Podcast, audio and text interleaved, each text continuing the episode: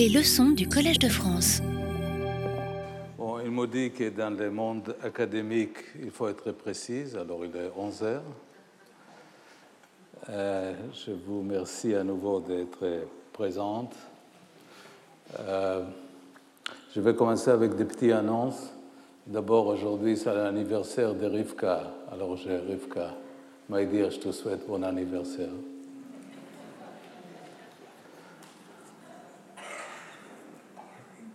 Parce que le travail n'existe pas sans l'amitié et la tendresse l'intelligence. Alors, merci à nouveau. Merci à tous les amis présents, Nourit Aviv, qui est à côté de Rivka, qu'on va voir quelques images qu'elle a tournées. Laurent Trouchot qui cache derrière les machines. Marie-Josée Sanselme, qui écrit avec moi tous les scénarios de Kippour. Alors, merci. Et je vais aussi faire une annonce parce que j'ai décidé de partager certaines euh, sciences avec des grands savants. Alors, il y a euh, Alain Schnapp présent ici, on va parler de mythologie et cinéma, euh, dans un des sciences qui vont suivre. Il y a Jean-Michel Frodon qui va parler avec moi sur Kippour, le 6 novembre. Il y a Sylvie Lindeberg qui va parler de questions d'histoire et cinéma. Et j'espère de convaincre ma fille Keren Gitaï de parler de questions de langage, comme on va parler de Tzili de Aaron Appelfeld. Mais celui-là, c'est en train d'être négocié avec Keren. Alors, euh, on verra. Aujourd'hui, euh, euh, j'ai décidé de ne pas vous ennuyer trop avec la parole, parce que vous savez, le grand dilemme des cinéastes, c'est qu'on peut parler de travail créatif, mais il y a aussi le film. L'écrivain, ils ont de grands avantages parce qu'il peut nous lire un texte. Et le grand scientifique, il peut parler des formules, il peut articuler des questions d'équations, d'équations, de recherches scientifiques avec des diapos montrés sur l'écran, mais nous, les cinéastes, qu'est-ce qu'on peut faire? En plus que le, euh, le cinéma que j'ai expliqué l'autre jour que j'ai fait, pour aller contre le, le, système euh, médiatique, il a besoin de time, de rhythm, d'élargir les blocs euh, temporels. Alors il ne peut pas être réduit à un petit extrait monter à la Speedy Gonzales, mais il faut du temps. Parce que la démarche artistique, il est pour humaniser l'autre. Et pour humaniser l'autre, il faut qu'il y ait les contradictions. Il ne faut pas, pas, faire des cinéma lisse et indoctrinaire. Il faut accueillir des contradictions. Et cette démarche-là, il a besoin de temps parce qu'on a besoin d'installer l'espace, les, les, rythmes, les discours, les paroles, les musiques, les sonorités, etc. Alors aujourd'hui, euh, pour ne euh, pas rester très strict avec les choses qui étaient annoncées, c'est toujours mon démarche. D'ailleurs, dans les scénarios que j'ai fait, on va parler un autre jour de fiction, euh, on fait toujours en simulation, c'est-à-dire pour moi, les, l'écriture de scénario, elle est une. Euh, bonjour Christian.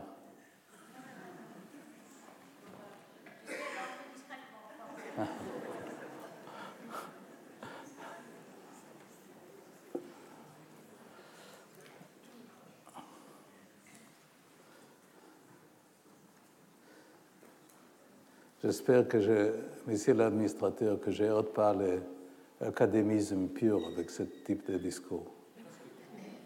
Bon. Euh, alors, euh, alors, où j'étais? Scénario, voilà, merci. Alors, pour parler de scénario, pour moi, si je peux prendre le parabole d'architecture, c'est une sorte d'échafaudage c'est-à-dire et une sorte de croquis, c'est-à-dire le scénario, il doit toujours simuler d'un moyen qui n'est pas très cher que le papier l'idée de film, mais il ne doit pas être exécuté. Et j'insiste sur le mot exécuté dans son mauvaise euh, signification. C'est-à-dire le cinéma qui fait strictement d'exécution, qu'on voit beaucoup malheureusement, qu'il prend le texte ou le concept dans le cinéma de commentaire, qu'il exécute le concept, il est limité. Euh, moi, la chose qui m'intéresse, c'est effectivement, comme j'ai dit l'autre jour, c'est des démarches d'interprétation. C'est-à-dire, on a une idée. Mais l'idée, c'est le début des démarches. Je dois citer à nouveau euh, notre Jeanne Moreau, qui était la star de l'autre jour, qu'elle m'a dit, comme elle a accepté de travailler avec moi, elle m'a dit, Amos, si je fais un film, c'est parce que j'ai envie de savoir et de reconnaître quelque chose que je ne connais pas encore. C'est-à-dire le placement des questions dans l'espace, elle provoque la pensée. Ce n'est pas, euh, pas le, geste définitif. Et Jeanne Moreau, d'ailleurs, dans toutes les démarches qu'on a fait, elle a, euh, comme on a travaillé sur le spectacle à Avignon autour des textes de Flavio Joseph la guerre des fils de lumière contre les fils des ténèbres. Euh, son petit appartement à côté de salle Pliel était plein de bouquins d'antisémitisme, l'Empire romain, le début des, des marches anti-juifs. Il était envie de savoir, c'est-à-dire le projet, il est toujours un prétexte de savoir plus. Et aussi les caméras, les caméras, cette fétiche qu'on a parlé l'autre jour, il nous donne le, prétexte d'être présente. C'est-à-dire, si je n'avais pas les caméras, je n'avais pas le moyen d'aller avec Yitzhak Rabin dans son avion, comme il a négocié avec les Palestiniens. J'ai voyagé avec lui à Washington et au Caire. Et, c'est strictement ce petit fétiche, ce petit objet qu'il m'a donné, disant, légitimation d'être présente dans les temps modernes, cette caméra qu'on a parlé d'autres jours, elle peut euh, bouger des choses, etc. D'ailleurs, avant-hier, c'était, aujourd'hui c'est l'anniversaire de Rivka, mais avant-hier, c'était le jour sur le calendrier hébraïque d'assassinat de Yitzhak Rabin. Et on va, ça va être un sujet de, de sciences qu'on va parler à un autre moment, au mois de décembre. Et ça a évoqué toujours des questions extrêmement intéressantes sur les présences du passé dans le présent. C'est-à-dire comment un événement d'assassinat qui, qui, était il y a 23 ans, presque jour par jour, implique les contemporains, comment il change les contemporains, comment le Premier ministre actuel, il tremble, c'est le seul jour qu'il est un peu intimidé par cet euh, événement brutal. Alors, comme vous avez, comme on est en train de voir, j'ai beaucoup de boulot, j'ai beaucoup de travail. J'ai essayé de compléter certaines choses, mais c'est des séries de touches. Aujourd'hui, euh, je vais parler de deux projets documentaires. Euh, un qui était une trilogie que j'ai fait autour du film House. Et un autre, c'est que j'espère qu'on va arriver, qui parle de Ananas. Euh, alors, l'idée des deux projets documentaires, c'est que cette maison, qu'on va voir tout à l'heure d'extrait, c'est une maison qui appartenait jusqu'en 1948 aux familles palestiniennes, des médecins palestiniens, des gynécologues palestiniens, Mahmoud, Dajani. Après le massacre de Dir Yassin dans la guerre de 1948, les familles d'Adjani parties de la maison. Le gouvernement israélien plaçait des juifs immigrants de Colombichard, d'Algérie. Et plus tard, après une autre guerre, la guerre de 1967, le Jérusalem. Après, je vais remplacer les tous par des, sonorités de pierre.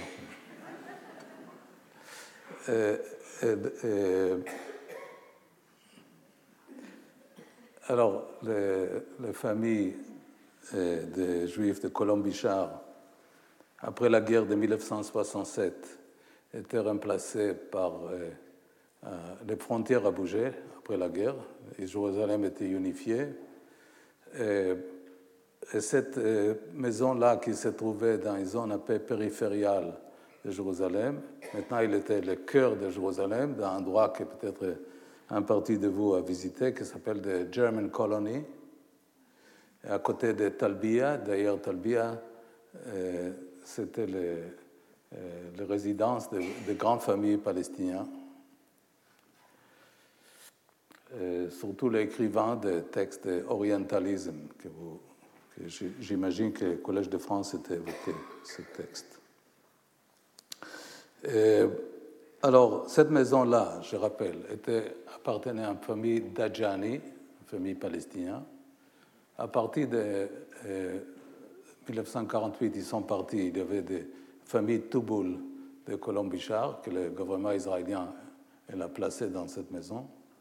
Et à partir de 1967, euh, un professeur très connu d'économie en Israël a réussi de changer la place pour la famille Touboul, la mettre dans HLM à Katamon, dans les périphéries de Jérusalem.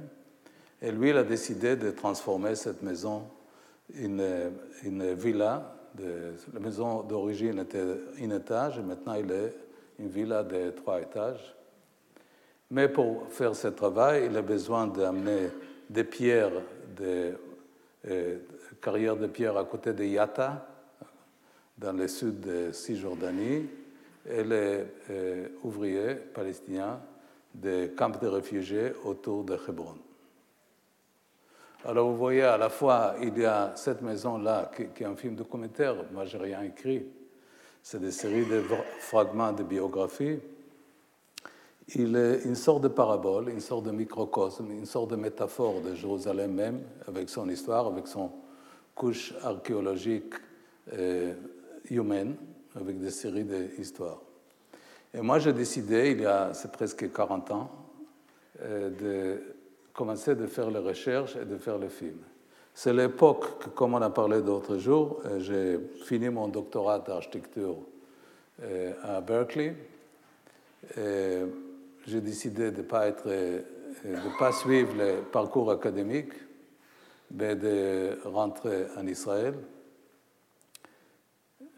D'ailleurs, Alain, est-ce que je cache toujours le micro? Aujourd'hui, c'est mieux. Merci. Euh, alors j'ai décidé de quitter Berkeley et de revenir en Israël, un pays qui me touche, que j'ai envie de parler de son destin. Euh, alors pour, pour, faire rivalité avec les tous, je vais vous montrer pour un petit mémoire les petits segments que j'ai montrés l'autre jour.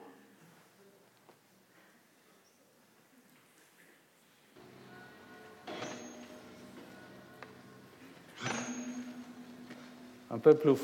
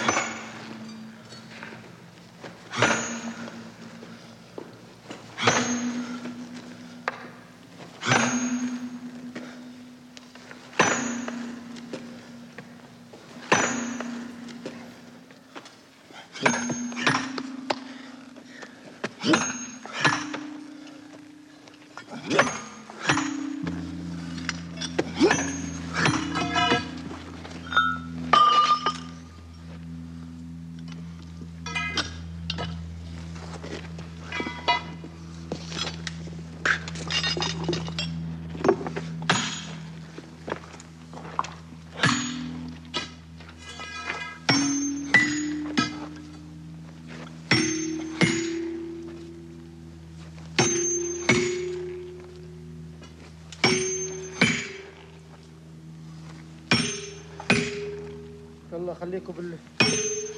بالتلفزيون اللي تبقوا شخصي. يا رب بس.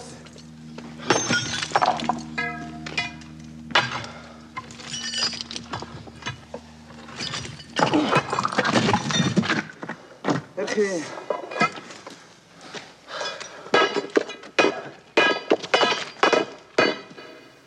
أوكي. ليش أنت Euh, alors, le film commence avec cette carrière de pierre. euh, parce qu'on voit d'abord les éléments qui sont canalisés vers cette maison. Alors, il y a la carrière de pierre. Après, il y a des scènes avec l'ouvrier euh, que je ne peux pas vous montrer parce que malheureusement, on est limité dans le temps, euh, d'ouvriers qui arrivent à la maison. Et après, il y a une petite séquence que je vous montre tout à l'heure dans laquelle on va parler avec un des héros de cette maison, qui est le tailleur de pierre.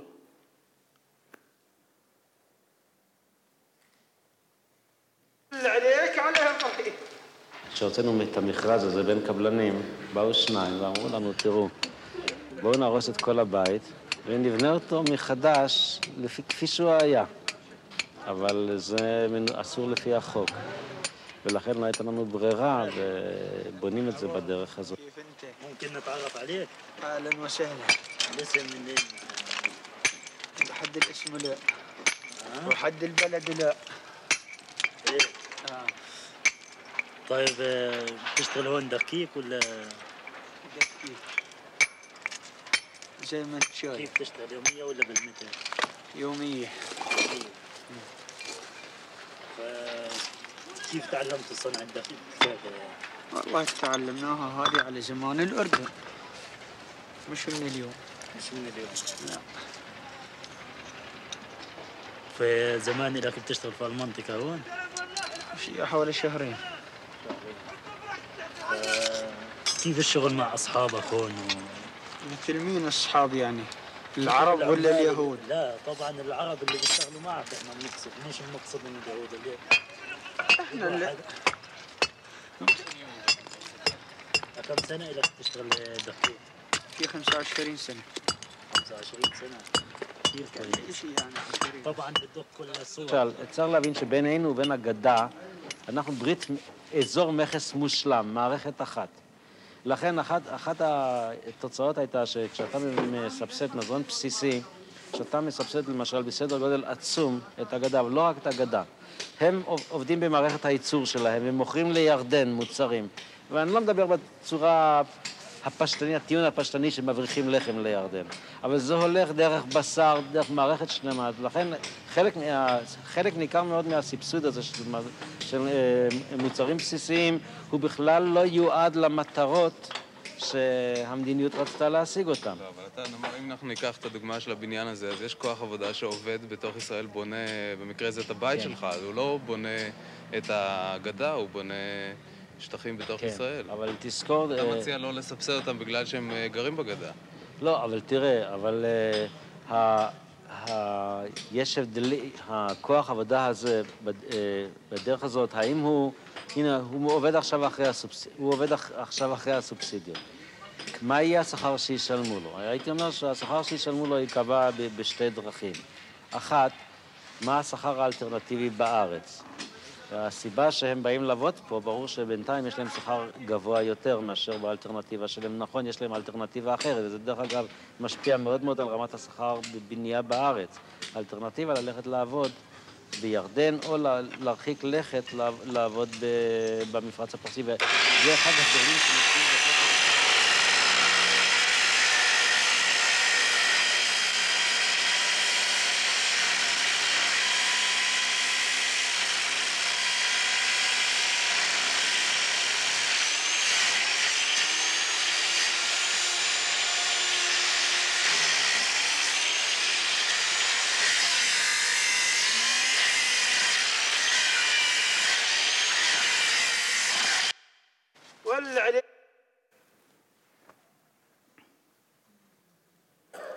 C'est une façon de couper les paroles par des choses qui coupent les pierres, c'est pas mal. Euh, alors, vous avez vu les deux protagonistes, l'économiste qui vient d'acheter la maison, qu'il veut transformer, qui nous fait un grand discours sur l'économie de marché, euh, style Milton Friedman, et l'ouvrier avec son discours. Mais le film va éviter des voix off, c'est des, des séries de fragments, de juxtapositions de fragments, De chacun, on lui donne son espace d'exposer son point de vue, qui va nous raconter cette maison, mais aussi ce conflit, comme une sorte de microcosme de, à la fois la maison qui est construite et en même temps le conflit est construit. Euh, c'est surtout le sujet qui va être, que je vais évoquer aujourd'hui, que évoqué euh, rapidement l'autre jour, c'est que je trouve que dans les, phases de l'humanité qu'on connaît aujourd'hui, le grand phénomène, c'est le displacement, le déplacement des gens, la fragmentation de leur histoire, le fait qu'il n'y a plus de, tribus aurées, de happy tribes, qu'il y a des, gens qui étaient déplacés par la guerre, par être réfugiés, par euh, immigration, par euh, l'urbanisme des grandes villes qui sont obligés de partir vers les grandes métropoles. Et ça, c'est vraiment le phénomène, le grand phénomène aujourd'hui qu'on va Je vais vous montrer aussi le, dans Ananas tout à l'heure, c'est-à-dire qu'on ne reste pas strictement dans le Moyen-Orient. Alors, comme je fini, euh, et je fais un petit. Parce qu'aujourd'hui, j'ai décidé de parler plutôt cinéma que, que politique, mais on ne peut pas sans politique. Parce que c'est des films qui touchent, euh, comme tout le travail que j'ai fait, une sorte de nerf exposé. Et comme on touche un nerf exposé, ça fait mal, ça pose des questions. Et c'est ça la démarche. Ce n'est pas pour mettre des touches de crème et de kitsch mais plutôt poser des questions. C'est-à-dire que la question essentielle des conflits israélo-palestiniens, qui est pour moi le centre des conflits existentiels d'Israël, c'est la question d'attachement des Palestiniens à leur terre. Alors on peut dire qu'on va ignorer, qu'on ne va pas accepter les lois de, retour des Palestiniens, qu'on va essayer de prétendre que ça n'existe pas. Mais ça, c'est des bombes en retardement, parce qu'elle existe, cette question existe, et elle va exister, parce qu'il y a des millions de Palestiniens dans les camps de réfugiés. Si nous, les Israéliens, on ne va pas réussir de confronter cette question, euh, ça va passer mal. C'est même plus compliqué, la question de Jérusalem, la question de frontières, la question de démilitarisation. C'est la question de base. Parce que le conflit israélo-palestinien, il n'est pas comme le conflit israélo-arabe.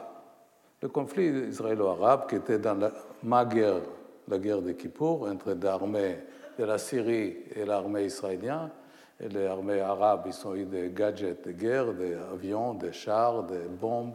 Israël aussi. Tant pis pour eux, ils sont perdus, etc.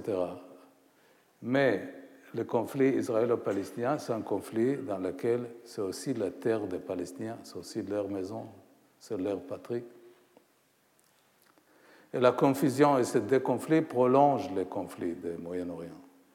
Il faut mettre à part les deux conflits. Et même le conflit israélo-iranien, etc., c'est d'autres histoires.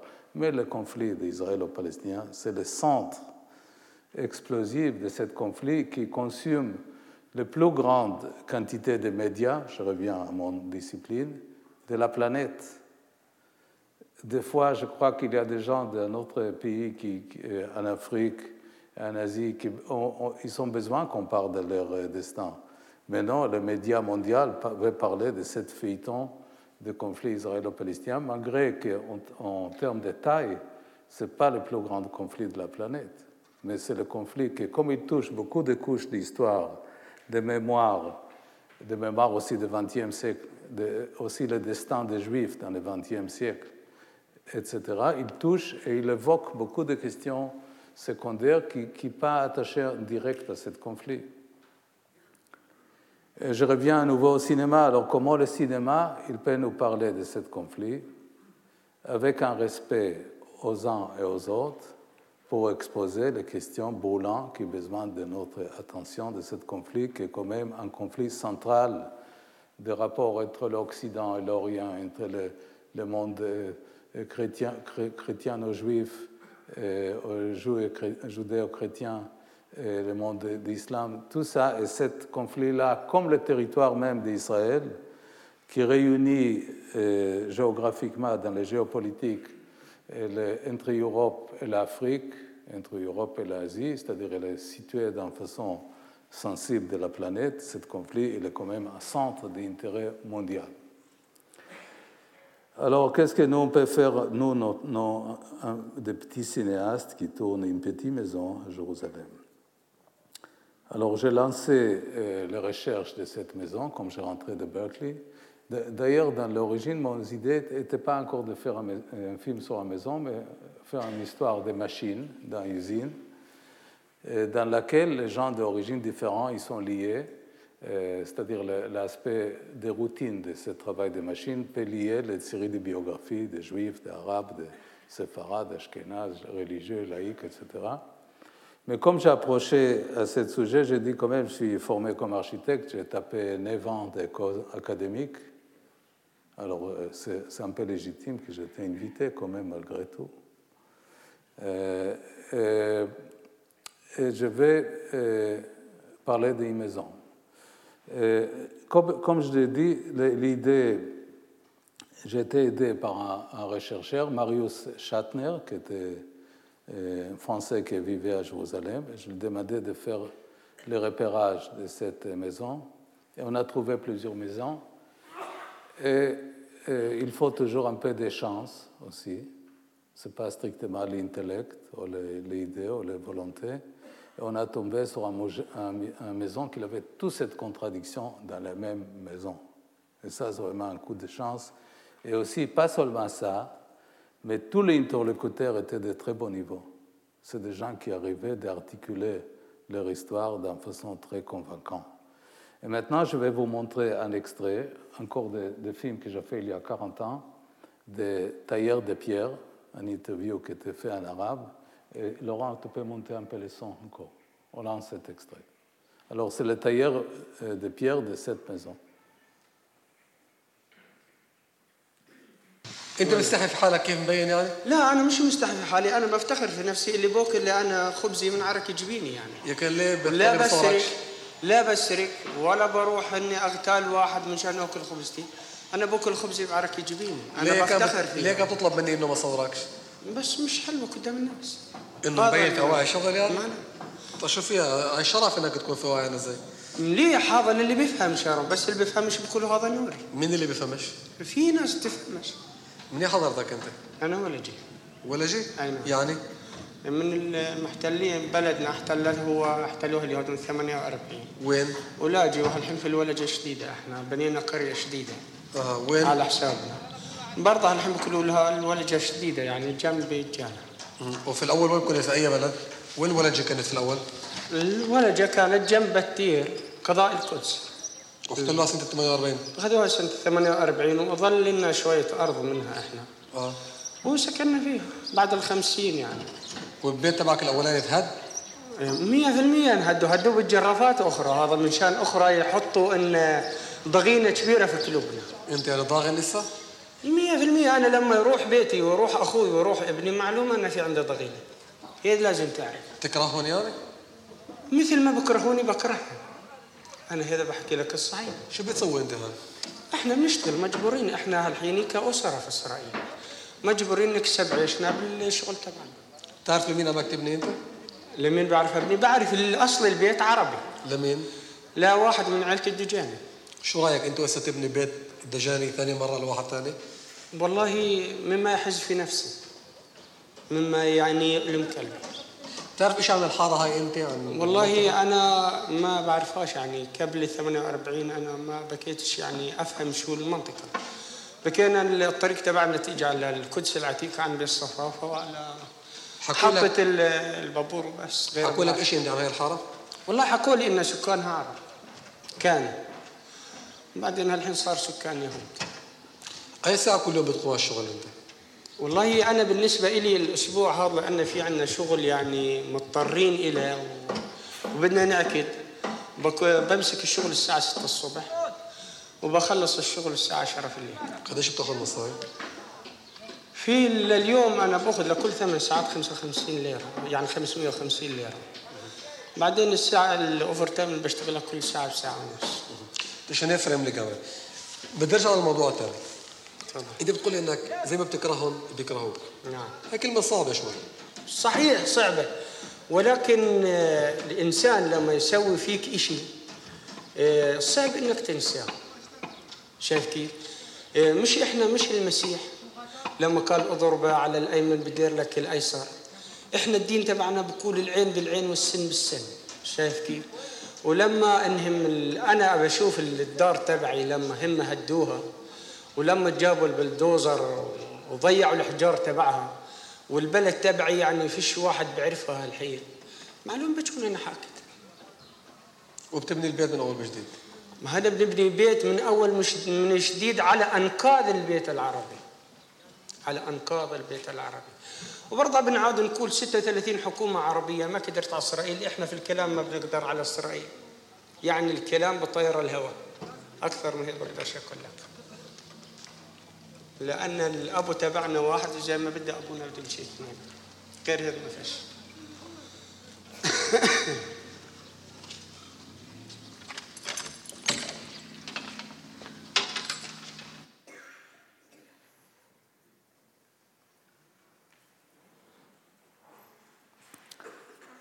Alors, euh, ça demande à réfléchir. Et c'est pour ça que je dis en ouverture d'aujourd'hui que je suis seulement cinéaste, alors il faut montrer des extraits longs, et pas seulement la parole de savant de quelqu'un. Parce que on peut analyser ensemble qu'est-ce qu'il dit l'ouvrier, le tailleur de pierre. Et, et pourquoi, comme j'ai fini le film, je répète, il n'y a aucune voix off, c'est-à-dire je n'essayais pas d'indoctriner la parole, mais j'ai mis un à côté des autres. Et le directeur général de la télé israélienne, qui était nommé par le gouvernement de Begin, parce que souvent mon biographie correspond grosso modo aux grandes échelles des grands euh, événements de l'histoire d'Israël, euh, la guerre de Kippour, mais aussi euh, ce film-là, qui est le premier grand film que j'ai fait, House, correspond aux premières fois qu'il y avait passage de pouvoir des travaillistes ont perdu le pouvoir en 1900, euh, 1977. Et la droite de l'Écoute il a pris le pouvoir et ils ont nommé une nouvelle directeur général de la télé en Israël. Le projet commençait encore sur les derniers jours des euh, travaillistes, mais comme lui, il a vu la nouvelle euh, personne qui s'appelait Tommy Lapid, qui était le dirigeant général, il m'a demandé tout de suite de, couper certains extraits dans, lesquels il y a celui-là que vous venez de voir. Et- et moi, j'étais devant un dilemme est-ce que j'accepte d'autocensurer mon film? Et comme j'ai dit l'autre jour, euh, devenir architecte et dire bon, j'ai fait un film, c'est pas grave, maintenant je suis archi- architecte, ou de lutter pour le film. J'ai appris le deuxième, euh, comme il dit le, bel poème, euh, I took the road less traveled by. Voilà. Co- comment on peut traduire en français? Voilà. J'ai pris le chemin le moins fréquenté, qui m'a mis en collision directe avec tout l'establishment de mon cher compatriote, euh, qui était pénible, qui n'était pas facile. Euh, mais euh, on va, ça va être un sujet de, de science la semaine prochaine que je vais expliquer pourquoi ce n'est pas moi que j'ai politisé mes films, mais c'est mes films qui m'ont politisé. C'est-à-dire, je trouve qu'il faut, comme on fait un film, il faut être ouvert, il faut accueillir tous les discours, il faut aimer les contradictions, il ne faut pas indoctriner. Je sais que je parle mal d'un collègue, mais il ne faut pas aller à Michael Moore. Il ne faut pas avoir une idée fixe et mâcher les choses d'une façon démagogique, même pour les bonnes idées, mais il faut montrer les choses. Mais comme ce film-là, qu'il n'y a aucune voix off, montre les choses comme ils sont, on parle de, de 1980, le- le- le- il y a encore les naïvetés euh, israéliens qui croient que s'ils ne parlent pas de mémoire palestinien, ça ne va pas exister. Mais il faut parler de mémoire. Je dis l'autre fois que la mémoire, c'est un agent très fort de changement. Il faut parler de mémoire. Comme je parlais l'autre jour de Picasso, Guernica, et, que l'Espagne veut virer Franco de son mausolée. C'est-à-dire, c'est la mémoire, c'est le travail de mémoire, ce n'est pas un travail politique direct. Alors, le, le, le nouvel directeur général de la télé israélienne demande à bloquer le film euh, et de couper ce discours que vous venez de voir. Moi, je refuse et commence mon premier baptême comme cinéaste, parce qu'il faut euh, rester avec certains discours si on croit qu'on pense la vérité. Mais je ne vais pas élargir trop parce que c'est une histoire très intéressante d'avocats, de systèmes juridiques, etc. Et comment j'étais sauvé finalement pas par un avocat de gauche, mais un mec plutôt d'opinion opposée, mais il était honnête. Alors c'est un deuxième découvert qu'il y a des gens de toutes les opinions, qu'il peut être même pas de mon opinion politique, mais s'il il fait bien son travail, j'étais sauvé par lui. Alors, cet film-là commence une trilogie de trois films. C'est-à-dire, à la fois, il y a euh, un aspect, on peut dire, de définition des territoires, cette maison-là, que je ne veux pas montrer tout le film. Mais après, euh, en 1998, euh, Thierry Garel m'a proposé d'aller revisiter la même maison, c'est-à-dire 18 ans plus tard. Et je partis avec Norit Aviv et, on a filmé un autre chapitre de cette maison.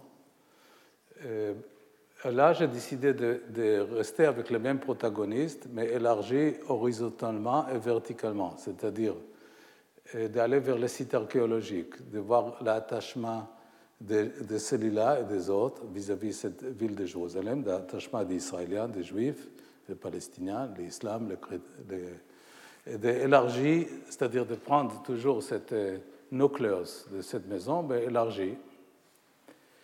Et ça, c'était fait en 1998. Et après, euh, je ne vais pas vous montrer parce qu'on n'a pas le temps, mais après 25 euh, ans après la première maison, j'ai retourné à nouveau.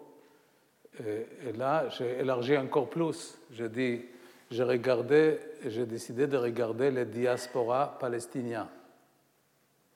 C'est-à-dire que cet éclatement de ce conflit crée, crée des éclatements de toutes les biographies des, gens concernés. Et, les Palestiniens, les, familles de Mahmoud Dajani, qu'on va lui voir tout à l'heure, appelaient les gens de la famille qui habitent à Amman ils se sont dit, Amos Gitaï, c'est quelqu'un un peu fréquentable, vous pouvez le voir, il n'y a pas de risque.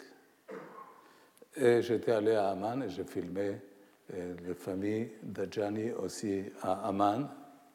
Et aussi une, la tante de Dajani, une femme exceptionnelle qui parlait aussi des conditions des femmes. Et, malheureusement, je ne peux pas vous montrer ça aujourd'hui. Et j'ai revenu voir les tailleurs de pierre que vous avez vus tout à l'heure. Je vais vous montrer un autre extrait. 25 ans plus tard.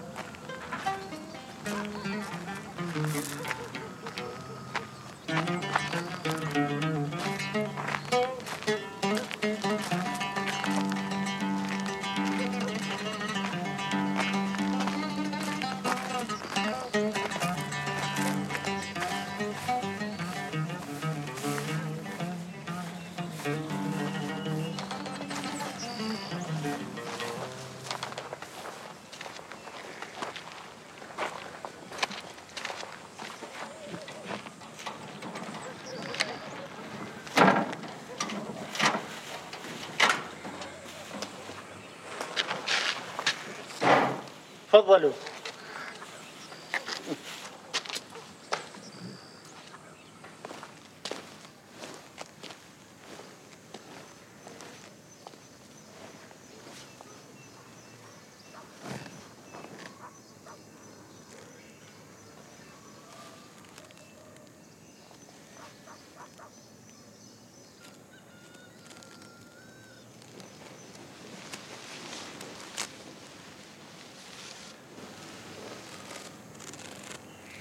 لأن أنا دشرت هون في سنة الخمسين تزوجت. ودشرت خليت أبوي هنا وأخوتي. أنا طلعت فوق وهم ظلوا هون.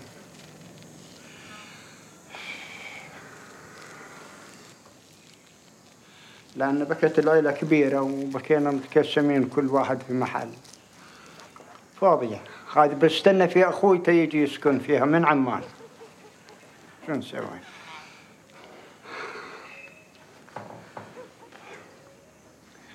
الحين فيش حدا هون بيجي عليها غير أنا.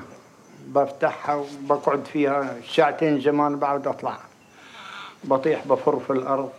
لأن الجبل هذا كله عنا شفت لما دخلنا البوابة اللي فيها الجنزير؟ هذا الدور اللي على جنب هذا لابني. كل الجبل هذا تحت تحت هي كمان لحد وسط الواد هذا هنا عنا الشجر. الحين بنمشي فيه وبتشوفوه يعني. إذا بتطيحوا على العين يعني. إذا. إذا بدهم يطيحوا على العين اللي قال عنها الأخ بطيح بوريك إياها وبنطلع طريق ثانية أقرب على الشارع تبع السيارات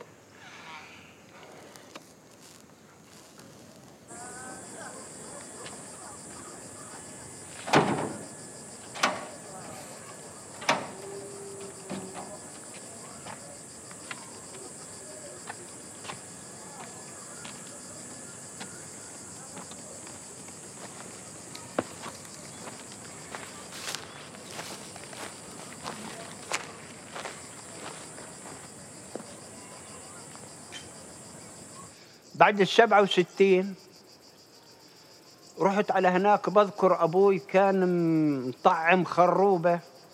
خروب كويس. يعني الكرن تبعه هيد وبعدين لما تكسمه بيطلع منه سكر. كنت بدي أروح عليها. لما رحت هناك هذه الأرض كانت كلها عنب وتفاح. حين ما رحت عليها لهم زارعينها صنوبر. إسرائيل زرعتها صنوبر بس ال- الشوك اللي فيها كنت راكب على حمار والحمار كبير. كان أعلى مني الشوك. يعني وحاولت كل جهدي ووصلت الخروبة هذه. لقيت كل اللي عليها نازل وماكلاتها الوحوش ما لقيتش عليها ولا واحد هيك. بعدين درت على الأرض يعني على الحدود تبع الأرض. الحدود زي ما هي. في إن شكفة كمان غير هذه اللي فيها الخروبة تحت في الواد نزلت عليها. طايح من هناك بقى دماس اللي هو البيوب هذا اللي بقى ينزل من القدس من هون. في دالية بذكرها دالية يعني عنبة سمرة كانت على حفة الواد. طالعة شجرة لوز عندها. لوز من اللي باخذنا الطيور من الشجر. والشجرة هذه طالعة من من طرف الواد من هون طالعة على اللوزة فوق. شفت عليها حب خصلة عنب قطف عنب صغير هالكد طلعت عليها عن اللوزة فوق فوق تني وصلتها وحطيتها في جيبتي وجبتها لأبوي. قلت له خذ يابا هذا من تعبك كله من سنة ال 48 لل 67 خذ ذوق الثمر تبعك التعب تبعك. صار عيا صار يمكن شو بدنا الحمد لله رب العالمين. إحنا يا الشعب الفلسطيني كثير فينا تدمر كثير فينا تدمر. يعني اللي بكى له أرض وعايش منها وراحت أكل خرا وإحنا ناس منها. يعني الأرض تبع أبويا أكثرها كلها راحت. وإحنا الحين الحمد لله رب العالمين هاينا عايشين أحسن من بلاش. يعني ناقص علينا بس نمد إيدينا هيد للناس نشحت شو نسوي يعني؟ يعني بالنسبة إلي أنا إلي ثلاث سنين أربع سنين لا شغل ولا عمل ولا واحد يعني لما بدي أشحد من الأولاد. هذا ابني عنده حوالي 11 نفر وبحكيش أنا وياه ليش المرة تبعها غريبة. الولد هذاك الثاني عنده خمس ست انفار ويوم بيشتغل عشرة لا. وفي ولد ثاني الاخري عنده ست سبع انفار والحمد لله رب العالمين أنجك يعني بجوز يكفوا بعضهم بجوز ما يكفوش بعضهم. وأنت عارفين يعني اليوم المصروف مش زي قبل. قبل بكينا نأكل عدس. بكينا ناكل خبز شعير بكينا ناكل خبز ذرة. لو صح للواحد صحن سلطة بقى يمشي. بس اليوم بدنا ثلاجة بدنا فريزر بدنا كهرباء بدنا مية بدنا نأكل بدنا نشرب. بدنا الحمد لله رب العالمين هينا عايشين أحسن من بلاش. شو نسوي يعني؟ لا مش مضايقة ولا إشي بدك تحب أشلحها وتصورني ها؟ ولا إشي يعني. يعني بتحب أخرى بدون عباءة ها شايف على الطبيعة.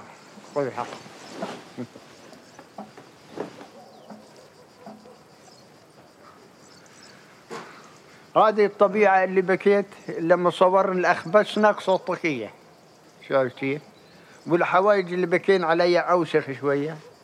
لأن الفيبر اللي بكيت أنا أقطع فيه الحجار بقى وجهي أبيض من العجة تبعت الأحجار وإن شاء الله بنشوفها أجت الصورة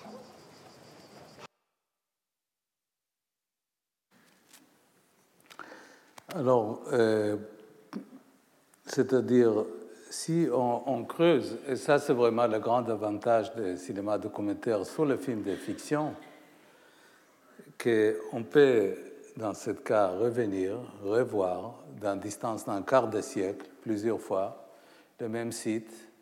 Et cette série de fragments humains euh, nous raconte l'histoire de cette terre à travers d'une grande époque, et c'est vraiment l'avantage des cinémas documentaires sur un film de fiction. Cinéma de fiction, on peut faire euh, euh, veiller les gens par des coups de maquillage et de coiffure, mais ce euh, changement de discours est intéressant. Et aussi, euh, je trouve que la capacité des tailleurs de pierre de décrire son histoire, la façon poétique qu'il nous raconte, c'est une des raisons de censure de film. Pas seulement les choses qu'il dit, mais la façon qu'il exprime. Parce que ça a attaqué en direct, dans l'époque de la censure de premiers films, les perceptions des Israéliens d'eux-mêmes, qu'ils sont sophistiqués, euh, comme on dit, high-tech nation, pays très haute technologie, très sophistiqué. Les Palestiniens, c'est des primitifs. Il ne peut pas exprimer, mais non. Si vous voyez tous les films, lui, il exprime d'une façon beaucoup plus riche, poétique, cultivée, sophistiquée que le grand professeur d'économie, euh, qui était d'ailleurs gouverneur de Banque d'Israël, que son nom apparaît sur les monnaies israéliennes, etc. C'est-à-dire, le langage, les langues et la façon qu'on utilise étaient utilisées d'une façon beaucoup plus élaborée et sophistiquée par, par les tailleurs de pierre. Alors, d'une façon souterraine et subversive, ça attaque la perception de nous-mêmes, qu'on est une nation très cultivée, très sophistiquée, avec une grande histoire, avec de bonnes littératures, de bons écrivains. Non. Un tailleur de pierre, il exprime, il compare le, le, le discours de Jésus et le discours de eye for an eye comme deux conceptions opposées de la mémoire d'une façon beaucoup plus poétique, beaucoup plus, on peut dire même efficace. Et cette efficacité crée une menace pour un régime qui veut une perception simpliste de l'histoire que nous, d'un sens ethnocentrique, nous et nous et notre histoire notre... C'est vrai qu'on a une histoire très impressionnante et très riche, avec beaucoup de des leçons à prendre. Comme vous avez, je vous avais montré l'autre jour euh, le court métrage de Book of Amos, c'est des textes euh, qui vont rester dans l'histoire humaine, qui sont contribués. Mais on n'est pas seul. Il y a les autres. Et il faut rendre compte, et le cinéma, il peut nous faire euh, euh, conscients d'existence de l'autre. Et de toute façon, on va parler de ça dans les, conférences qu'on va faire sur Rabin. Et il n'y a pas la paix si l'autre n'existe pas. La, la paix, ce n'est pas une affaire unilatérale, c'est une affaire qu'il faut reconnaître l'autre on n'est pas obligé d'être dupe de toutes les choses qu'il demande, mais il faut les reconnaître, il faut dialoguer. Il faut que le cinéma lui montre d'une façon pas caricaturale, mais il lui donne l'espace, il lui donne le, temps d'exprimer, d'articuler, de bouger dans l'espace. Il y a aussi les chorégraphies corporelles, la beauté des, gestes de, de, cet ouvrier euh, qui attaque d'une façon efficace et nécessaire les préconcessions racistes. Je dis ça pas strictement euh, au, conflit israélo-palestinien, je dis ça au euh, rapport que nous, ici, à Europe, euh, ça devient une convention de, faire une description de l'autre immigrants qui sont un peu des produits, tous les grandes vagues d'immigration actuelles vers l'Europe, il a un produit de guerre euh, un bon parti initié par l'Europe qui a produit des souffrances. Alors il faut que le cinéma ne fait pas une image caricaturale de l'autre, sans faire d'angélisme non plus d'ailleurs. Alors, je vais vous montrer un autre extrait, comme malheureusement aujourd'hui, je vais vous montrer plus que d'extraits que des paroles. Et là, dans cette maison, on est toujours dans cette maison, on est toujours en 2005, c'est-à-dire 25 ans après, et j'étais allé filmer les résidences euh, actuelles de cette maison. Et j'ai tombé sur une femme euh, charmante, c'était 2005, Claire, qui va nous raconter sa propre histoire. Je vous rappelle que l'idée de ce projet de House, il est de juxtaposer des fragments biographiques de gens d'origine différente et, d'une façon qui respecte leur parcours.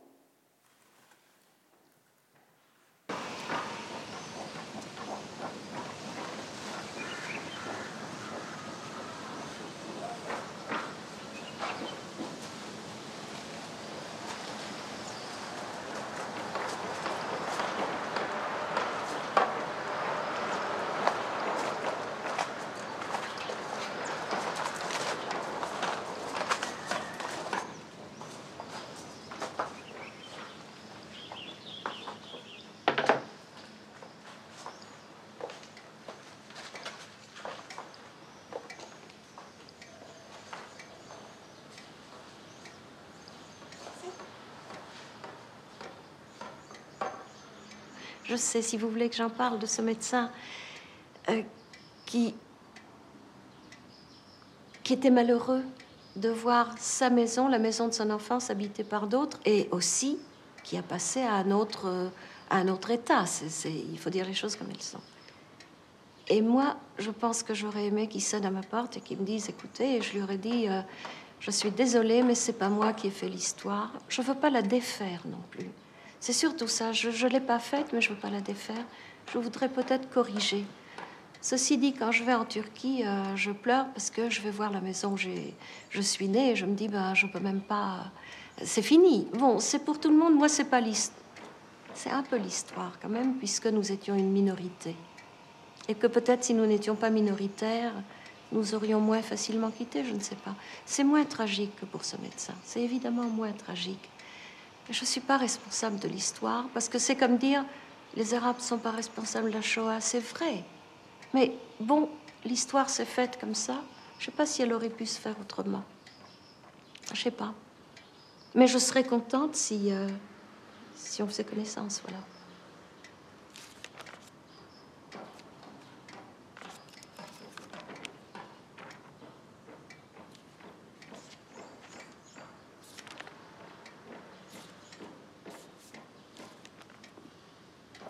זה כמו בכל משפחה. לכולם יש שורשים קצת מוזרים. רואים את איה סופיה, את סן סופי. וזה אימא ובני דודים זה עוד פעם הסבתא עם ילדים. אז תמונות רגילות של משפחה. אחרת אני לא יודעת, יש לי תמונות, תמונות מ, מהסבא, אני לא יודעת מה הוא היה, משהו כמו אלוף, משהו כזה. כהתחלה, כשהוא היה צעיר, וזה משהו יפה מאוד שהוא אפילו לא שינה את השם שלו, קראו לו מויז ביי ברזילי, אז הוא לא היה צריך, באימפריה העות'מאנית היה מותר לחיות אה, אה, מוסלמי או יהודי או נוצרי או מה שלא, כל אחד מה שהוא רצה, או חילוני, כי סבא שלי היה חילוני מוחלט וכל המשפחה של אימא שלי במיוחד אבא שלה. וזו תמונה שאני אוהבת, זה אבא של אימא שלי, סבא שלי שהיה בצרפת כסטודנט לרפואה. אפשר לראות מהשמות שמשהו כמו עשרים סטודנטים, יש שניים שצרפתיים, כל היתר זרים.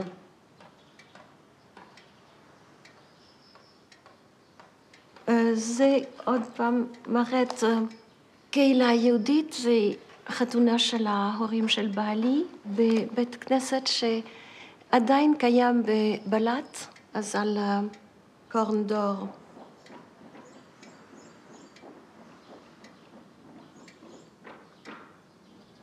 זאת הייתה השכונה היהודית העיקרית באיסטנבול.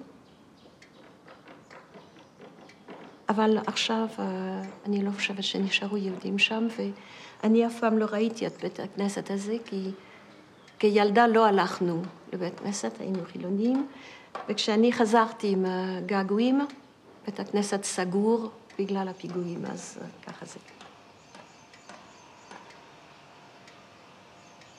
Je crois que la laïcité, c'était la chose la plus précieuse que la Turquie nous ait donnée. Et il y a eu, par exemple, quand je ne sais pas quel âge j'avais, je devais avoir 17 ans. Il y a eu le fameux 6 septembre où les, Grecs ont été. Euh, bon, euh, la nuit, on a envahi les, les, boutiques des Grecs, cassé les vitrines, ils ont eu très peur. Et après ça, les Grecs, c'était au moment des affaires de Chypre. C'était pas drôle. Mais en Turquie, moi, je sais qu'on est très, très reconnaissant envers la Turquie parce que les pogroms qu'il y a eu en Europe, au moment où tout le monde disait oui, les Turcs, les barchiches, enfin bon, euh, le désordre, pendant ce temps, il y avait des, massacres. En Turquie, il n'y en avait pas. Alors je pense que c'est quelque chose, et c'est un pays musulman. Alors quand on commence à dire l'islam, les musulmans, c'est pas vrai. C'est absolument, ça ne tient pas debout. Ça, nous le savons parce que euh, personne ne se préoccupait de savoir si je m'appelais Claire ou si je m'appelais Fatma. Simplement, j'étais là-bas euh, par droit de naissance, parce que j'étais là. Et, et on n'a jamais, jamais senti, du moins nous, je ne peux pas dire si le monde entier, mais nous, il n'y avait pas de problème parce qu'on était musulman, parce qu'on était juif ou parce qu'on était chrétien. J'allais petite fille, j'allais voir des mariages à l'église orthodoxe avec une dame qui s'occupait de nous parce qu'elle était grecque et que je trouvais que c'était très pittoresque. On visitait les mosquées, euh, c'était un enchantement. J'ai un oncle, enfin j'avais un oncle allemand qui était horloger et qui était chargé d'entretenir les horloges de toutes les mosquées, des palais, enfin. C'était une vieille dynastie d'horlogers qui venait d'Allemagne. Et il nous emmenait, nous étions petites filles, mes cousines et moi, il nous emmenait euh, dans, euh, je sais pas, dans le Mabarche, dans les mosquées. On est allé à la fin du ramadan, il y a cette fête qui s'appelle la fête du sucre en turc. C'est le dernier soir, euh, les gens portent à manger. Et nous étions à la mosquée, euh, pas, je crois même pas qu'on avait la tête couverte. On était dans une galerie, on regardait les gens qui priaient, qui parlaient. Tout, ça était si normal que on se demande qu'est-ce qui s'est passé pour que nos enfants n'aient pas la même euh, liberté, la même, oui, le même sentiment de, de, de, fraternité avec tout le monde. Ça, je pense, c'est la Turquie. Pourquoi on l'a quitté Parce que ben, j'ai une... nos enfants n'arrêtent pas de nous reprocher d'être partis là-bas. Parce qu'en Turquie, il y avait la mer à Istanbul. On avait quatre mois de vacances, trois mois et demi de vacances au bord de la mer. Euh, nager, c'était comme marcher. Les enfants commençaient pratiquement avant de naître. Et on était dans l'eau et on était. Et, le paysage est tellement beau. La nature est si belle. Puis il y a une chose formidable à Istanbul, c'est que vous avez les églises byzantines, vous avez les mosquées, et puis une petite synagogue dans un coin, et puis le bazar, et puis il y a toutes les formes, les murailles byzantines, toutes les formes de civilisation. C'est un peu ce qui nous a plu quand nous sommes arrivés à Jérusalem, c'était de prendre le bus et de changer de pays. On n'avait pas besoin de visa et de passeport et de drapeau pour changer de pays. On avait ici un type d'atmosphère. On arrivait à Porte Damas, il y avait des gens habillés autrement. Hier encore, je suis passée par. Je rentrais de Ramateshkol et je trouve que c'est encore un bonheur si on oublie ce qui se passe, de voir des femmes voilées et de voir des juifs à boucles, et je suis contre le voile et contre les boucles, mais de voir qu'ils sont dans la même rue et qu'ils traversent, on se dit mais qu'est-ce qui se passe? Comment est-ce qu'une chose pareille peut finir? Je ne sais pas.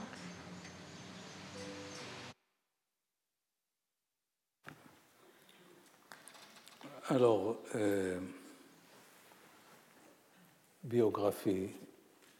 Euh, c'est-à-dire, je, je, trouve et je répète qu'il faut montrer les gens dans leur espace, dans leur discours, parce que de toute façon, même si Claire, qui est une femme intelligente, agréable, charmante, etc., elle est inscrite dans cette euh, situation impossible, malgré qu'elle est complètement euh, adorable.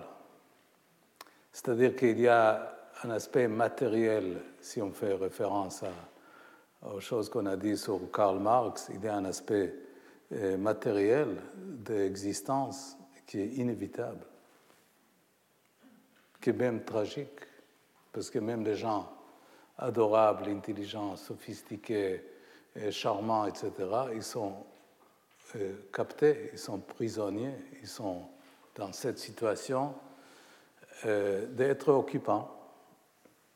Et si Israël ne va pas arriver de trouver un modus vivendi, mais ces gens-là, que je suis sûr qu'ils sont modérés, ils ne sont pas racistes, ils n'adhèrent même pas à l'idéologie actuelle, ils sont dans leur contradiction. Alors, pour terminer avec House, parce que je crois qu'on n'a pas énormément de temps et j'ai envie de vous montrer aussi un morceau d'ananas, on va revenir au dernier extrait que les euh, médecins euh, Mahmoud Dajani, qui était le propriétaire de la maison jusqu'en 1948, qui partit en 1948, mais pour vous montrer vraiment le potentiel et la, puissance d'un film documentaire, le film documentaire, par, euh, par cet euh, respect des contradictions, euh, par montrer les uns et les autres, ben, même dans les les choses que je vous montrais, qui étaient le film Ananas que je vous montrais tout à l'heure, pour arriver, pour partager avec vous, les spectatrices et les spectateurs, cette réflexion, il faut qu'il y ait le temps. Et le temps dans tous les domaines artistiques, cinéma, théâtre et même littérature, il est essentiel.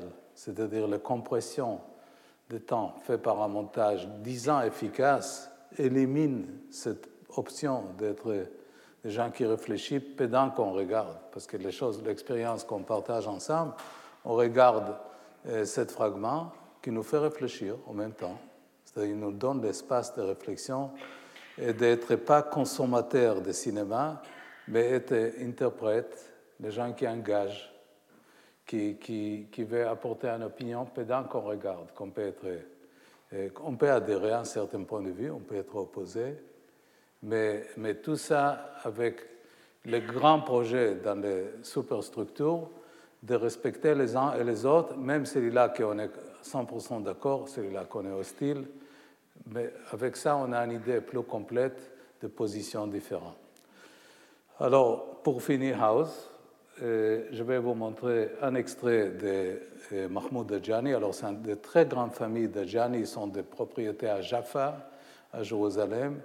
Euh, c'est-à-dire, c'est dans les hiérarchies palestiniennes, il y a les grandes familles Husseini, qui c'est les familles politiques, qui même Yasser Arafat arrive de cette origine. Il y a des familles Dajani qui sont des musulmans laïcs des professions libérales, d'avocats, de médecins. La famille de Gianni, qui est vraiment le centre de cette trilogie. Euh, et Marius Schattner, euh, le, vrai problème de recherche pour le film d'origine, c'était un vrai travail énorme, parce que comme on a essayé de chercher toutes les biographies des gens de cette maison de Jérusalem, on a ouvert simplement les livres de téléphone, il y avait 700 d'Adjani il y avait pas mal de Mahmoud Djani. il fallait trouver le bon Mahmoud Djani qui était vraiment propriétaire de cette maison. Et, vraiment, je trouve que c'est un coup de chance qu'on a eu tout le monde et tout le monde a accepté de participer. Et, ça, c'est cet microcosme à la fois de cette maison, mais aussi vertical, parce que 25 ans, un quart de siècle, qui suivent strictement euh, cette maison pour être un peu fidèle à la projet de Bauhaus, qu'on va parler aussi un autre jour. Euh, God is in the details. Dieu est dans les détails, c'est-à-dire comment il faut regarder des détails, des microcosmes. Et cette série de détails nous raconte des choses beaucoup plus grandes, devient une métaphore littéraire. Alors, on va voir Mahmoud Dajani et après, on va passer à Ananas. Euh, oui. Yes, that's right. Go up.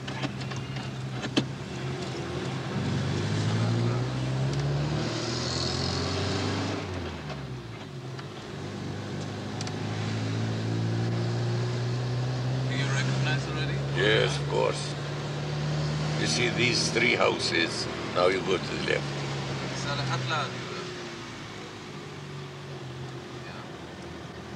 Now, stop here.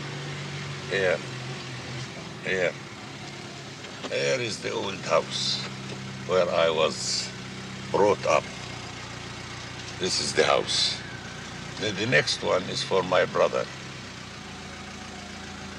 Now you see the land, here is the door, and there is the uh, three rooms down for my donkey. I used to put my donkey in one of them. Now, this is all new. This is all new. It was all here uh, almond trees. We used to play here and pick the trees.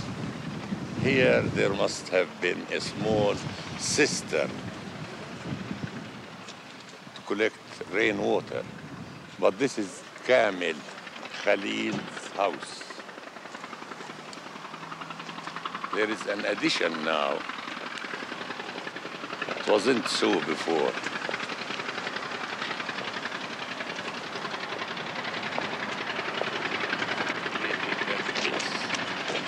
It was only till that place.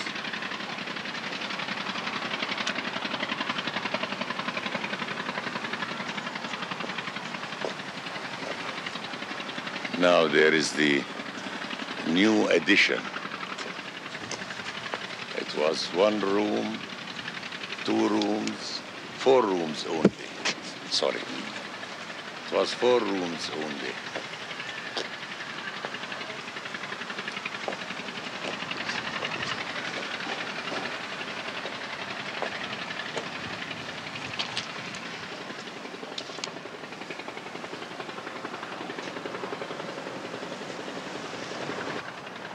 Because when we came here, it was built, you see. We came in the 18, 19, 18, 19, 1980, yes, must be 17, 1917 or 18. Because I remember, as I told you, when they, when they began to bombard Jerusalem, we had to run away from here through uh, Jerusalem. You know where the windmill is? The windmill is the road to Old Jerusalem used to be in that direction. So we ran away with as little things as we could carry from our houses. And we went to the old city where I was born, next to the Wailing Wall. But then you came back here. Then when the when Allenby came, I remember when he entered Jerusalem, I was a little boy, and I went and attended his coming at the Jaffa Gate. And then, of course, we came back to our old house. We were nine boys, nine boys, no girls.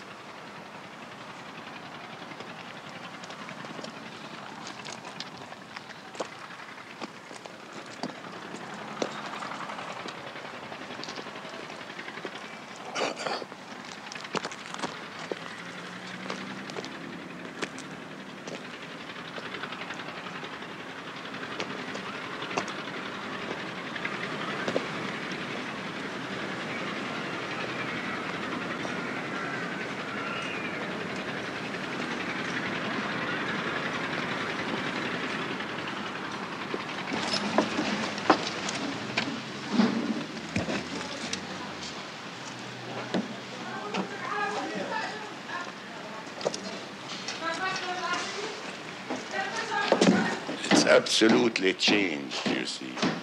There were two rooms. There was a hall here and the kitchen somewhere here. Absolutely changed.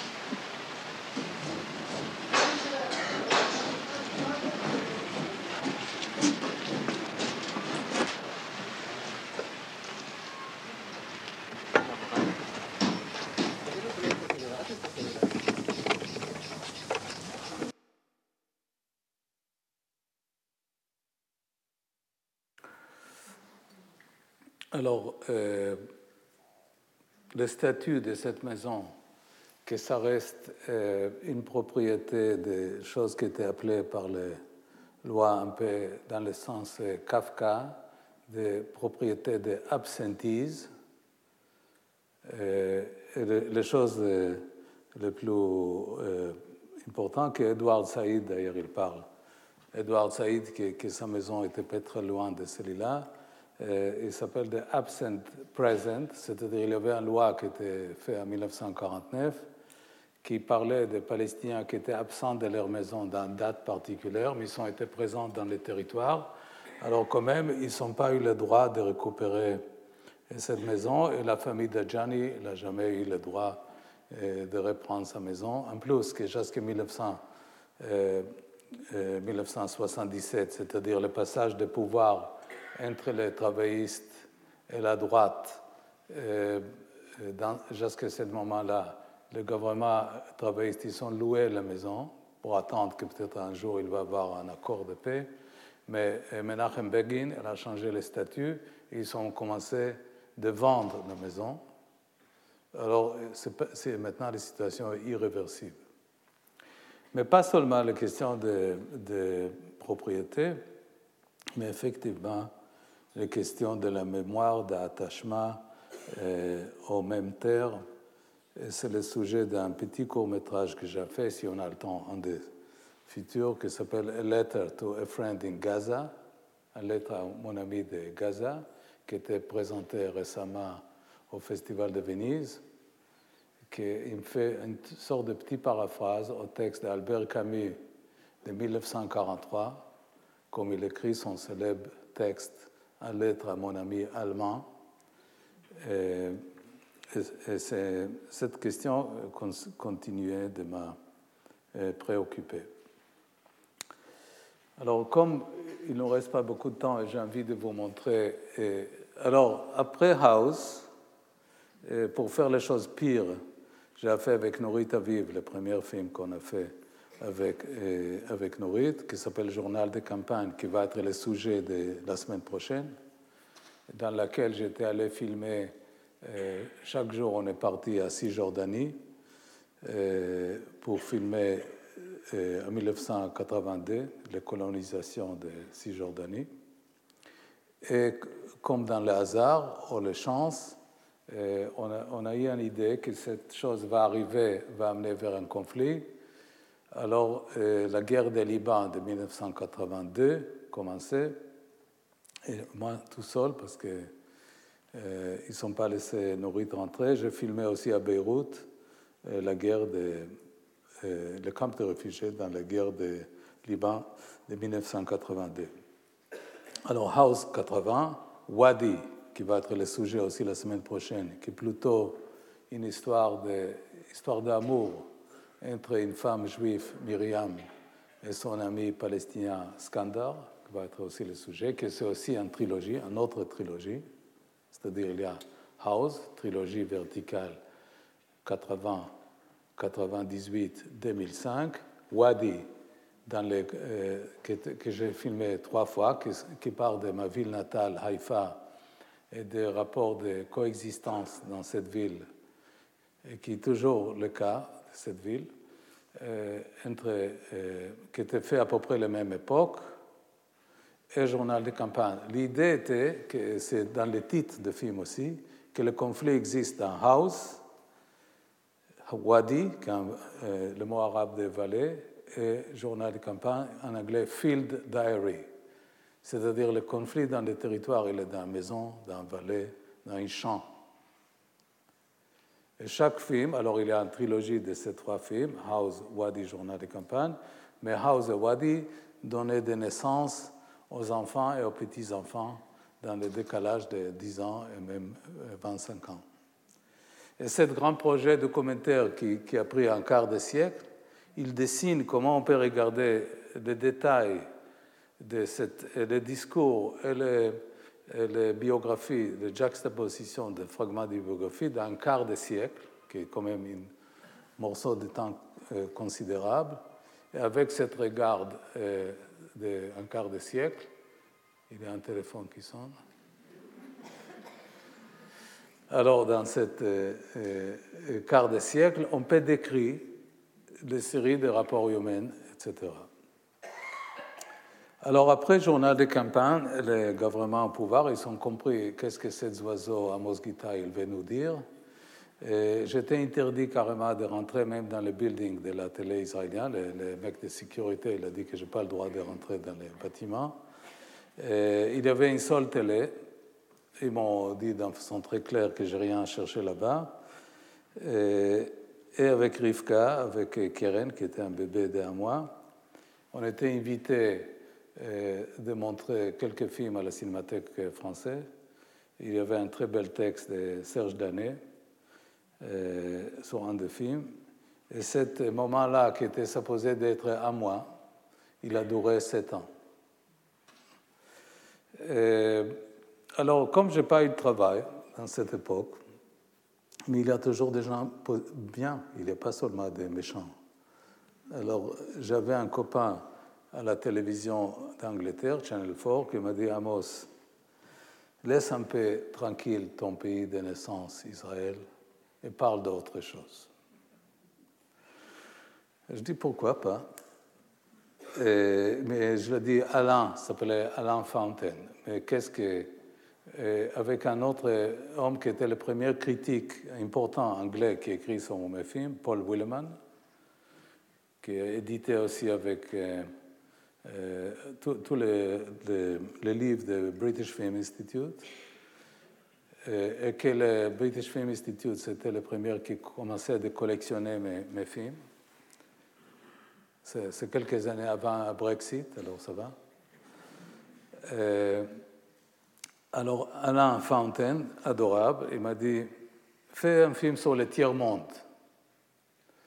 J'ai dit, mais le tiers-monde, c'est énorme, je ne peux pas faire un film sur le tiers-monde. Qu'est-ce que c'est? Je ne peux pas faire un film sur le tiers-monde. Alors, euh, quelques mois plus tard, je, je, ouvre le frigo de la maison et je, regarde, je vois une boîte d'ananas, ananas, et je regarde très bien. Et c'est écrit Dole Pineapple, Dole, et The Visual of Castle and Cook. Et c'est écrit Produced in the Philippines, packaged in Honolulu, distributed in San Francisco. Et après, je gratte l'étiquette et c'est écrit Printed in Japan. Alors, c'est pour ça aujourd'hui j'ai commencé avec House. Alors j'avais déjà l'idée qu'effectivement il faut prendre des fois un petit objet, une maison, et pourquoi pas un boîte d'ananas, et lier les séries de biographies des gens associés avec celui-là. On parle de 1983, c'est longtemps avant qu'on parle de mondialisation, de questions d'écologie, etc. Et avec un tout petit équipe, Norita Vive, et son assistant Charles, Richard Pison, Rivka, qui était déjà enceinte, mais elle était inquiète que je parte tout seul d'un pays dangereux, elle m'a dit je viens quand même. Et mon ami Kevin Gallagher, un Irish American adorable, qui a fait aussi le son, on part à cette recherche d'histoire liée à cette boîte d'ananas. Et là, je découvre qu'effectivement, et là, je reviens au speech que j'ai fait la semaine précédente, c'est-à-dire que tous, mes, ces, toutes ces études à Berkeley, avec le euh, cher Paul Feyerabend Against Method, c'est-à-dire la pensée anarchiste pour poser des questions scientifiques, Galilée, etc. Le Frankfurt School sur les, les places des médias, le dernier Leventhal, Walter Benjamin sur les reproduction, et, Gershom Scholem Wagman derrière l'histoire juive, toujours. Alain de Janvry, qui est un économiste euh, français stationné à Berkeley, qui, fait des séries de conférences géniales sur l'économie des, tiers-monde, sur les euh, multinationales, et sur la façon que les multinationales pour éviter de payer correctement des ouvriers, bougent d'un territoire à un autre pour exploiter un autre territoire, pour qu'il n'y ait pas de syndicats, qu'il n'y ait pas de salaires euh, euh, raisonnables aux ouvriers, et on commence de faire ananas. Et aussi le fait que chaque, chaque territoire de conquête de cette euh, multinationale est transformé comme un site touristique.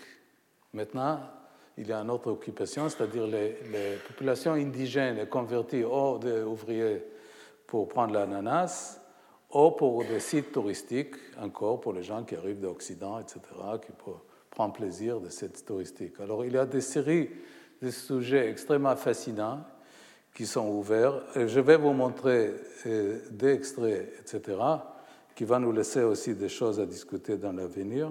Mais j'ai envie quand même de montrer un extrait euh, légèrement plus long parce que je crois que ça montre toute cette série de thématiques qu'on va développer les semaines après. Ananas, et ça commence par un grand agronome, agronome américain qui nous explique l'histoire d'ananas. Uh, okay. You want me to do that now? Uh, to show you what is generally happening with the uh, tropical fruit business, I show you now a portrait of um, some of the fresh tropical products that are now in the market, to include bananas, which is the number one seller of all tropical fruits. As a matter of fact, the consumption of this product in the United States is about 20 pounds per capita. It might surprise you to know that in Japan, in places, it's 40 pounds per capita, which, if you do the calculation, means that the Japanese are eating a lot of bananas.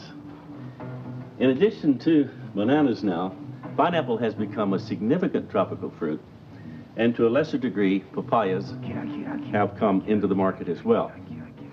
In 1972, the per capita consumption of this fruit in the United States was one half of one pound. Today, it is 1.6, and this 300% increase occurred over the period of 10 years.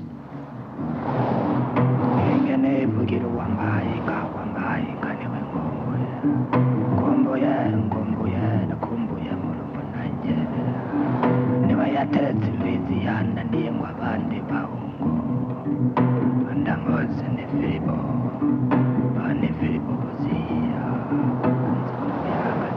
I want to talk a little about uh, pineapple, and particularly how it originated and how it's come to be grown and marketed throughout the world, primarily during this century.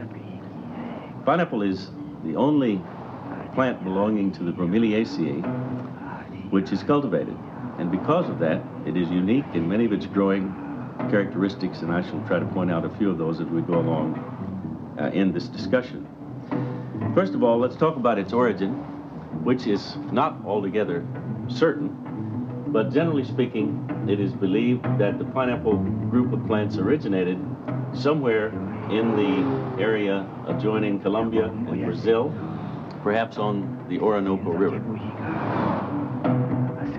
In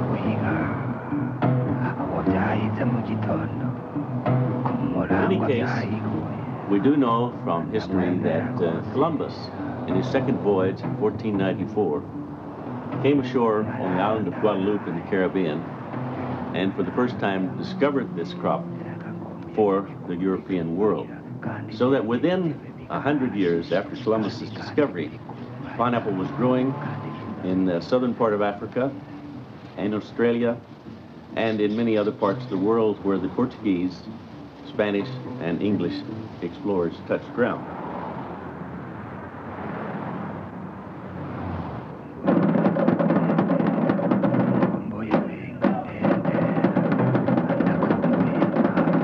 However, it was not until pineapple came to Hawaii, here in the middle of the Pacific, that it began to become a major world crop.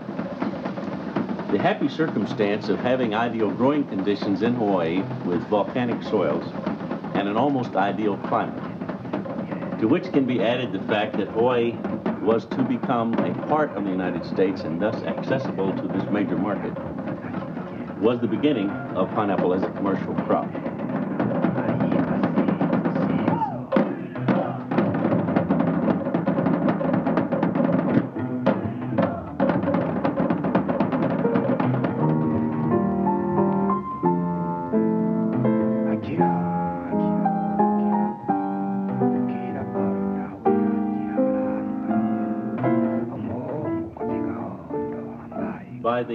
Early 1900s, Mr. James Dole, for whom the Dole Pineapple Company is named and which is the major pineapple company in the world today, uh, developed the methods for processing, canning pineapple, and in Hawaii made that into a major industry.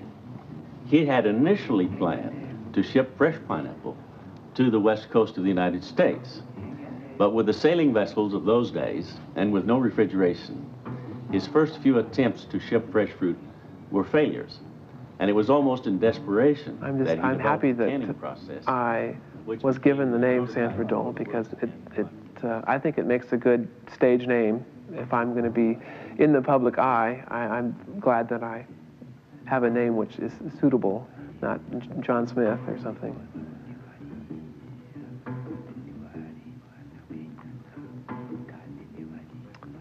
So, um, and I, I like to eat pineapples.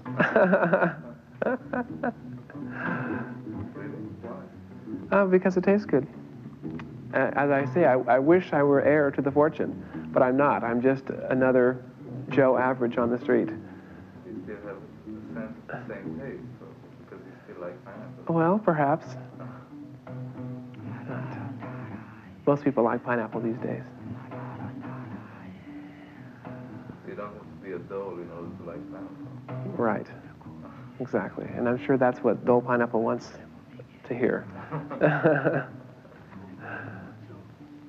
But it's not embarrassing to see your name in a supermarket shelf. No, it's just um, fun. It's kind of it's it's neat to see. You know, oh look, there's my name. You know, I have had to bear the brunt of jokes all my life though about it, and people refer to me as a pineapple and that sort of thing, and or as a banana. These days, you know, they, the sticker that's like this that goes on bananas. Um, I- you know, I get given those periodically, and you know, stuck on my forehead. You know, you're a dull banana sort of thing. But um, it's it's mostly just fun. It's not embarrassing in any way. I don't see why it would be. It's even a Dole pineapple. Great, great. Wonderful. the Dole pineapple.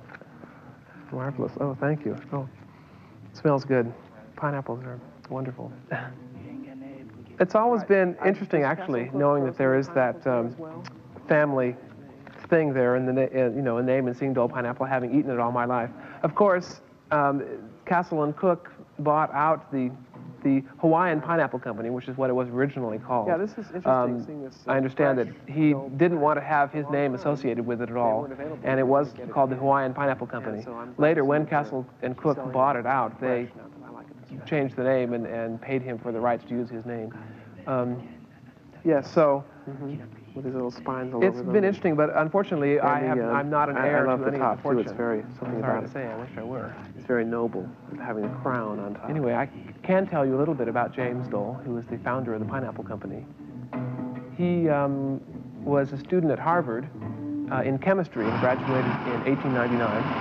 And then he went to visit uh, my great uncle, Sanford Dole, in Hawaii, who was then president at that time. And um, being a chemist, was fascinated by the um, idea of, of canning pineapple and sending it to the mainland. So he um, started very small and his own experimented with canning. Um, he had cans and he soldered individually the lids on, of each can.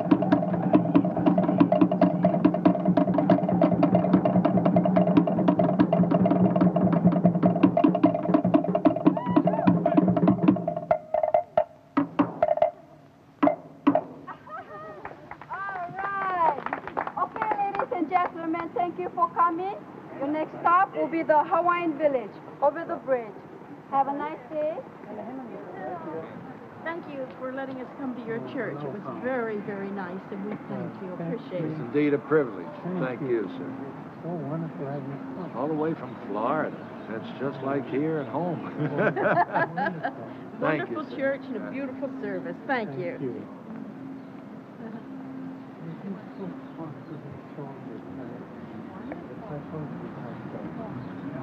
Just a flag? I think that's This is this is Mrs. Akaka, and she, my voice is bad, so she will tell you what all of you.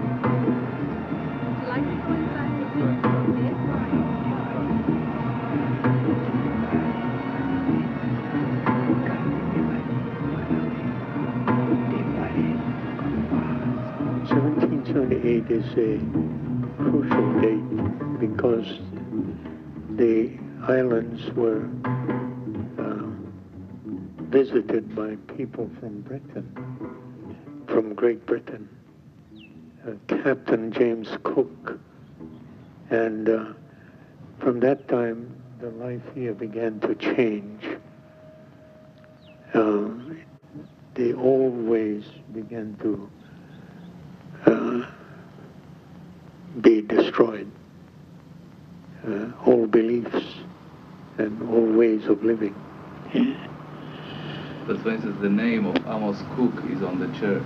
Yeah. Also, his name is on the pineapple boxes, which changed the, the face of the Hawaiian earth. What is the connection? But Amos Cook was a missionary, and the support of the missionaries was very meager. So Cook and Castle formed a store, and the store is right back here. And now, today, this is a big company, multinational, called Castle and Cook. But uh, in the capitalist way, it's buy and sell. The old Hawaiians had no buy and sell. It was. Yeah. And many people today say, oh, the Hawaiians are foolish, they give away their land. you know. But that's not completely true. Uh, some Hawaiians have done that. But many Hawaiians have learned the Western way and they hold on to their land, or if they do anything with it, they sell it.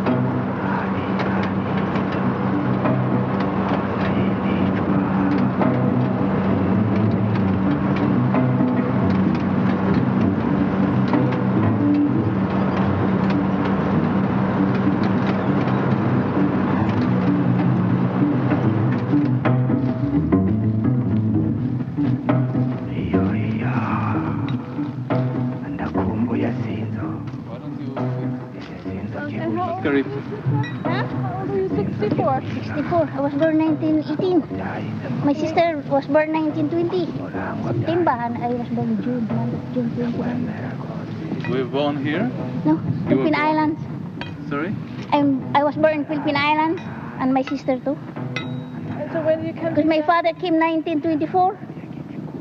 So you came there to Hawaii. Yeah. And I was born 1918. I'm the first baby. My grandmother take care of me. And you're still single?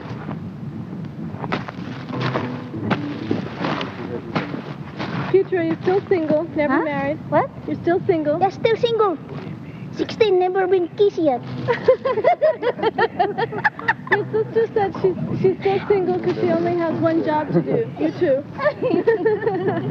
yeah, once we take, get hold of one job, steady. No go around. Yeah.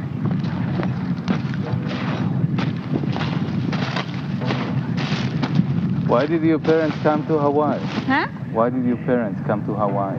My parents came to Hawaii 1924. Why? Why they don't stay home? Immigration. Uh, they, they immigrants. Yeah. Why they come over here? To work. Do what job over there? Get my papa has a field, a coconut. Go better over here. Coconut. Where is coconut? Yeah, they like here over here because they no go home. Only me and my, only my sister and me went home 1946. We visit this after the war. When by retire, you go home. I don't think so. You don't think so? You like it here? Not very good yet in PI now. Why? Huh? Why? Oh, martial law. Whatever you get, they take 'em. If you no give 'em, cut your neck. Yeah, that's right, you know. So did your uh, father work pineapple too? Huh? Your father worked pineapple No, too? sugar plantation. Sugar plantation. He was pensioned over there, sugar plantation. And he passed away last April 14. And the plantation do want him to put it in the wiki grave- graveyard, ah, or the plantation graveyard. But we big and bigger, ah. But finally, we, we give us one puka for Papa. Yeah, free. But the Baisa, the, the one run in the office, uh, he said, you have to pay $50 for the puka. And this corpus, the union man, says, no, because that is not uh, buried by the DSS. They bury it by their own money.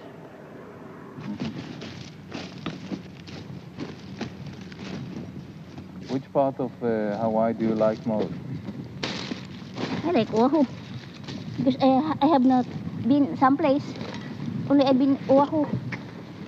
And no sense go any place. The same thing, you have to look for a job. Start again. Now I have to spread. I don't have to plant.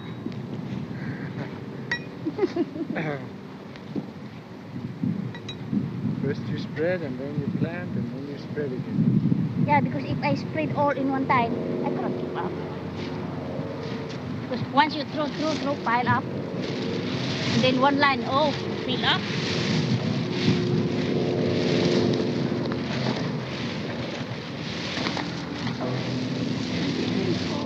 In Hawaii, in agriculture, there was little labor to do the work. We first went to China and brought Chinese in as laborers. Secondly, we went to Europe and brought in Portuguese. We brought in Puerto Ricans from Puerto Rico. We brought in the Japanese from Japan. And in the early 1920s, we brought the Filipinos in from the Philippines. You know these people Okay, okay. No, I, I've been Bon, on ne va pas voir euh, tous les films. Euh, euh, vous comprenez qu'il faut montrer les séries d'extraits parce que là, on va, je vais dire quelque chose et après, il faut qu'on termine. Alors, euh, la question, c'est vraiment comment on peut lier des séries de biographies à travers des maisons de boîtes d'ananas. Et après, il y a toujours la question des sons.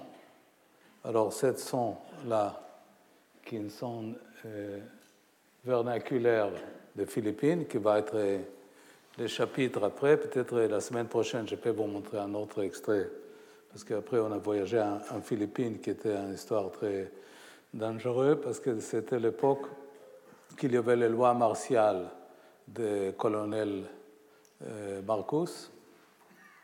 Alors, tout l'accès aux plantations dans cette île de Mindanao était interdit.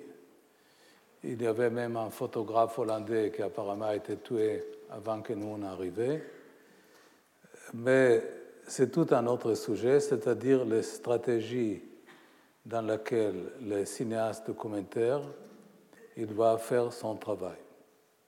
C'est-à-dire comment on arrive de dévoiler couche après couche, comme un site archéologique, l'histoire de la maison, comment on fait adhérer tous les participants pour nous donner une idée d'ensemble et comment on arrive de pénétrer au ventre de cette euh, multinationale très puissante, de multimilliardaires d'économie, d'agroéconomie euh, américaine.